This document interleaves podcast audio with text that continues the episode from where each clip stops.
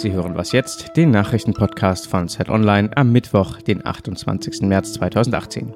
Mein Name ist Frederik Spohr. Wir sprechen über die Wahlen in Ägypten und über die religiöse Bedeutung von Ostern. Zunächst aber kurz die Nachrichten. Mit einem gepanzerten Zug ist Nordkoreas Machthaber Kim Jong-un nach Peking gefahren. China hat das nun bestätigt. Im Gespräch mit dem chinesischen Staatschef Xi Jinping soll Kim bekräftigt haben, nuklear abzurüsten. Allerdings müssten Südkorea und die USA sich ebenfalls weiterhin um den Frieden bemühen.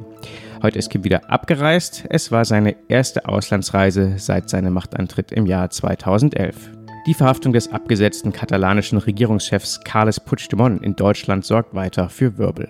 Heute kommt das katalanische Parlament zu einer Dringlichkeitssitzung zusammen. Die Separatisten fordern in einem Antrag, Puigdemont doch noch einen Amtsantritt zu ermöglichen. Er war nach seiner Einreise aus Dänemark wegen eines europäischen Haftbefehls festgenommen worden. Zurzeit ist er in Neumünster in Schleswig-Holstein im Gewahrsam.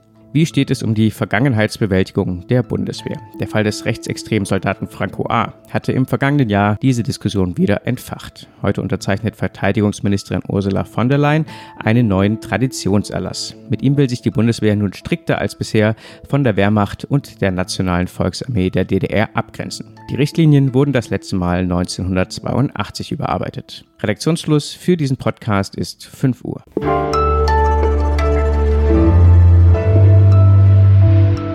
Ich bin Munja Maybock. Hallo und herzlich willkommen. Bis heute können die Ägypter einen neuen Präsidenten wählen. Oder besser gesagt einen alten. Zur Wahl steht nämlich der jetzige Präsident Abdel Fattah Sisi.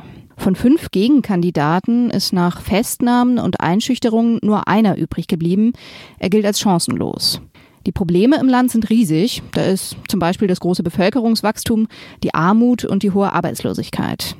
Ich spreche darüber mit Susanne Kaiser. Sie ist als freie Autorin auf den Nahen Osten und Nordafrika spezialisiert. Hallo Susanne. Hallo Munja. Gab es denn überhaupt ernstzunehmende Kandidaten, die ja, als Sisi hätten gefährlich werden können? Überraschenderweise gab es ähm, durchaus ernstzunehmende Gegenkandidaten. Insgesamt haben sich sogar fünf aufstellen lassen und zwei davon kommen selbst aus dem Militär, so wie ähm, Sisi, waren also durchaus ernst zu nehmen, Ahmed Shafiq und Sami Anan. Doch als die beiden ihre Kandidatur verkündet hatten, wurden sie danach so massiv eingeschüchtert durch den Geheimdienst. Ihr Privatbesitz ist beschlagnahmt worden. Sie sind ins Gefängnis gekommen und so hatten dann am Ende also alle Gegenkandidaten ihre Kandidatur zurückgezogen und es ist keiner geblieben. Ähm, um aber wenigstens noch ein bisschen den Anschein von Demokratie zu wahren, wurde ein, ein Gegenkandidat immerhin aufgestellt, Musa Mustafa Musa, den in Ägypten allerdings niemand kennt und ähm, dessen Wahlkampf so aussah, dass er zu einer zweiten Amtszeit von Sisi aufgerufen hat. Also mehr so ein Marionettenkandidat, kann man sagen.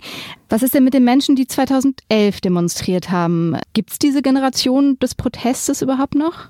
Die Generation Protest, wie du sie nennst, ähm, die, die gibt es natürlich noch, aber ein großer Teil von ihr sitzt heute im Gefängnis. Denn diejenigen, die 2011 auf die Straße gegangen sind für, für mehr Freiheit und Demokratie, ähm, das sind natürlich auch diejenigen, die gegen Sisi protestiert haben, als ihnen klar wurde, ähm, dass eine neue Diktatur mit ähm, Sisi kommen würde. Und natürlich hat sich dagegen wieder Protest ähm, formiert und, und Widerstand mobilisiert.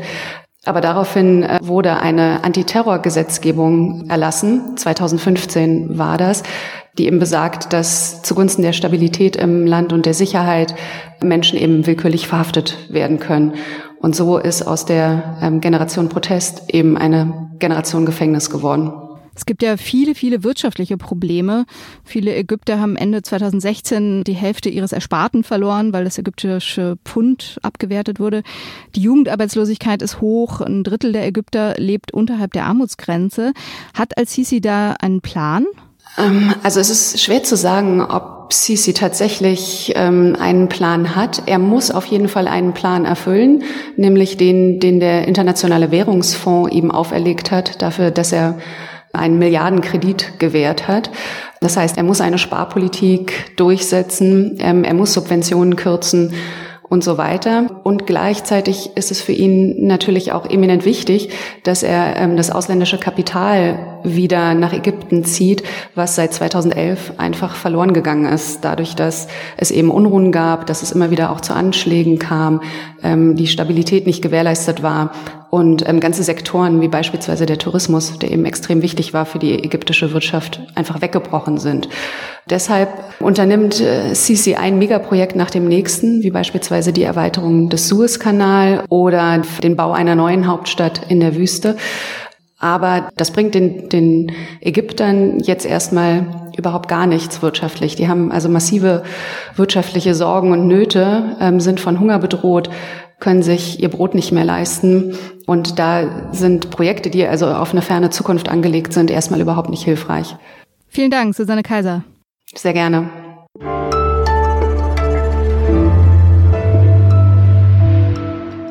Und sonst so? Es soll ja Menschen geben, die sich wünschen, dass der Winter noch länger dauert. Für die wäre vielleicht die folgende Unterkunft was. Konstant minus sieben Grad, eine Luftfeuchtigkeit von 99 Prozent, dazu immer mal wieder Wassernebel. Wer also zu Ostern noch mal richtig frieren will, der kann sich die Ötzi-Ausstellung anschauen in Bozen im Südtirol. Fünf Millionen Besucher waren schon dort. Heute feiert die Ausstellung ihren 20. Geburtstag. Wir gratulieren ganz herzlich, auch wenn 20 Jahre natürlich läppisch sind für eine 5000 Jahre alte Eismumie.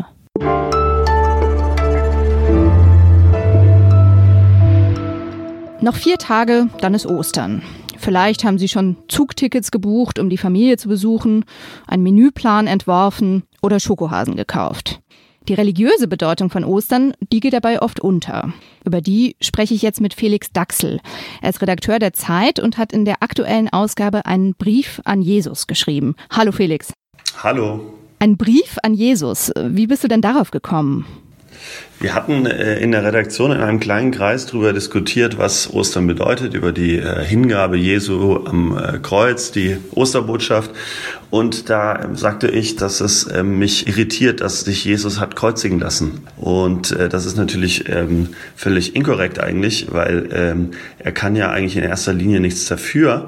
Auf der anderen Seite hat er es natürlich geschehen lassen und er, er hat sich nicht wirklich widersetzt. Und dann äh, sind wir auf die Idee gekommen, ich könnte ja meine kritischen Anmerkungen, äh, die ich zur Kreuzigung habe, mal in einem kleinen Brief äh, direkt an Jesus, dass ich nicht hinter seinem Rücken diese Sachen bespreche, richten. Du schreibst, dieser Tod am Kreuz macht dir einen ziemlichen Druck. Also jemand ist extra für dich gestorben und ja, mit so einer riesigen guten Tat kann man dann eigentlich gar nicht mithalten, egal wie sehr man sich anstrengt. Ja, das ist so die moralische Hypothek für einen Christen. Mir sagte mal eine Mitschülerin in, in der Schulzeit, ähm, die im Schülerbibelkreis aktiv war, Jesus ist für dich gestorben. Er ist auch für dich gestorben. Und das finde ich einen wahnsinnigen Druck, weil erstens hätte man mich gefragt, hätte ich gesagt, nagelt ihn nicht ans Kreuz für mich. Also für mich müsst, müsst ihr nicht Jesus ans Kreuz nageln. Und zum anderen ist es natürlich eine moralische Hypothek, weil man fragt sich, äh, was kriege ich eigentlich so hin? Ich äh, nehme keinen Flüchtling zu Hause auf oder ich äh, bin nicht so moralisch und der lässt sich tatsächlich für uns, für unsere Sünden an ein Kreuz nageln. Das ist ein gewisser moralischer Druck. Die Geschichte ist ja auch ein bisschen abenteuerlich. Der Sohn eines Zimmermanns wird zum beliebten Prediger, er wird verfolgt, äh, weil er den Machthabern gefährlich wird, wird von einem engen Freund verraten, gekreuzigt und dann steht er wieder auf, wird wieder lebendig. Ähm, ist es nicht ziemlich schwer, daran zu glauben? Ja, vielleicht ist ähm, auch Weihnachten deswegen das ähm, etwas lebendigere Fest, weil viele sich darunter was vorstellen können, wie ähm, ein Kind geboren wird und diese ganze Geschichte, auch da gibt's gewisse logische Nachfragen natürlich, wie, äh, wie er auf die Welt kam und die Engel und so weiter, aber äh, bei Ostern ist die Situation natürlich komplizierter. Also, dass jemand erst ein Kreuz rumträgt, dann dran genagelt wird, dann aber äh, wieder aufersteht und dann aber nicht bleibt, sondern in den Himmel fährt, ist natürlich eine etwas abenteuerlichere Geschichte als zum Beispiel die Weihnachtsgeschichte. Und es bleibt ja irgendwie so die Frage, äh, warum ist das geschehen? Also warum ist er tatsächlich äh, dann am Kreuz gelandet und ist nicht untergetaucht, hat sich gewehrt, wie auch immer. Also das ist so die Frage, die ich äh, mich stelle, wenn ich äh, Jesus in der Kirche dort am Kreuz hängen sehe. Ja, und was die Botschaft ist für uns heute, was davon bleibt. Genau, es gibt die zentrale Botschaft natürlich der, der Hingabe, ähm, der österlichen Hingabe, die Jesus natürlich extrem symbolisiert hat durch seinen Tod, die Bereitschaft für unsere Sünden zu sterben. Aber ich frage mich natürlich, ob man selbst äh, so eine Opferbereitschaft überhaupt dem, dem Leben und der Welt entgegenbringen kann. Also sicherlich im besten Fall nicht bis zum eigenen Tod. Und ähm, es ist natürlich eine gewisse Herausforderung dann auch für einen Christen, wenn jemand so weit gegangen ist, dass man vielleicht auch selbst etwas leisten muss moralisch. Vielen Dank, Felix. Gerne. Den Text von Felix Daxel, den können Sie in der aktuellen Ausgabe der Zeit lesen. Und die erscheint, genau wegen Ostern, schon heute. Das war's für den Moment bei Was jetzt? Wir hören uns morgen wieder, wenn Sie mögen. Bis dahin.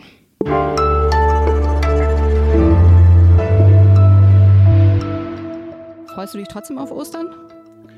Äh, ja, also äh, es gibt Schokolade, es gibt freie Tage, zwei sogar gleich, es ist außergewöhnlich. Also ja, natürlich. Ja.